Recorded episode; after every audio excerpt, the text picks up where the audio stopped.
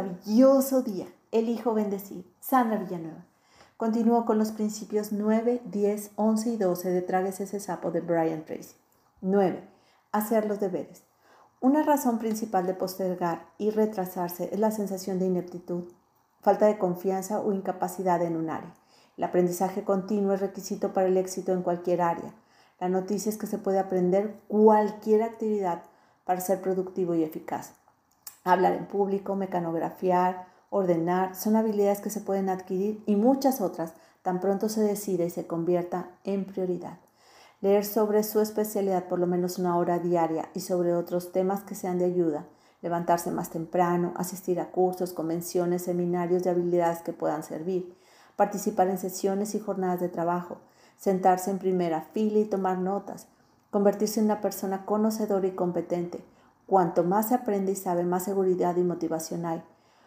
Como se puede construir una musculatura mediante ejercicio físico, de igual forma se puede construir musculatura mental con ejercicios mentales. No hay límites para lo lejos que puede llegar, salvo los límites que se ponga uno mismo en la imaginación.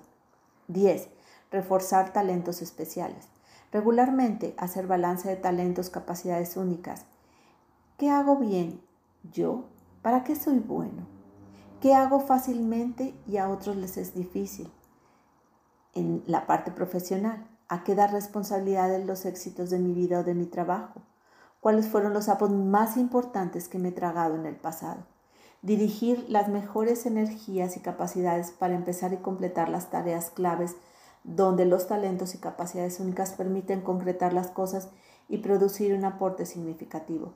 Si le tocara la lotería o recibiera una gran cantidad enorme dinero y pudiera elegir cualquier trabajo o parte de algún trabajo para toda su vida, ¿qué trabajo elegiría?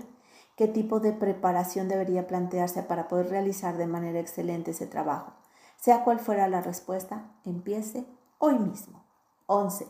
Identificar los obstáculos clave. ¿Qué me retiene? ¿Qué establece la velocidad con que logro los objetivos? ¿Qué determina cuán rápido me muevo desde donde estoy hasta donde quiero llegar? ¿Qué me detiene o impide tragarme los sapos que verdaderamente marcan la diferencia en mi vida? ¿Por qué no he logrado el objetivo todavía? Estas son algunas preguntas importantes que se hacen en el proceso de alcanzar altos niveles de productividad y eficacia independientemente de lo que se tenga que hacer. Siempre hay un factor que limita y determina lo rápido y bien que se conseguirá hacerlo. El trabajo es estudiar la tarea e identificar en ella el factor limitante u obstáculo y dirigir sus energías a alinear el atasco. La regla de 80-20 vale por los obstáculos, significa que el 80% de los obstáculos son los factores que impiden lograr los objetivos y muchas veces son internos y que solo el 20% son limitantes externas a usted y a su organización. Las personas exitosas empiezan el análisis de los obstáculos con la pregunta, ¿qué hay en mí que me está frenando? y asumen la responsabilidad que les corresponde y buscan la causa como la solución. Doce y última de hoy. Ponga un ladrillo después de otro.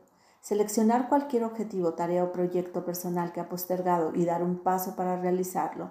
A la vez, lo que se necesita hacer para empezar es sentarse y construir la lista de todos los pasos que hay que dar para completar finalmente la tarea.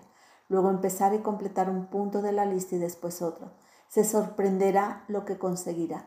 Una gran vida o una gran carrera se construye realizando una tarea a la vez, rápido y bien, y después encargándose de otra.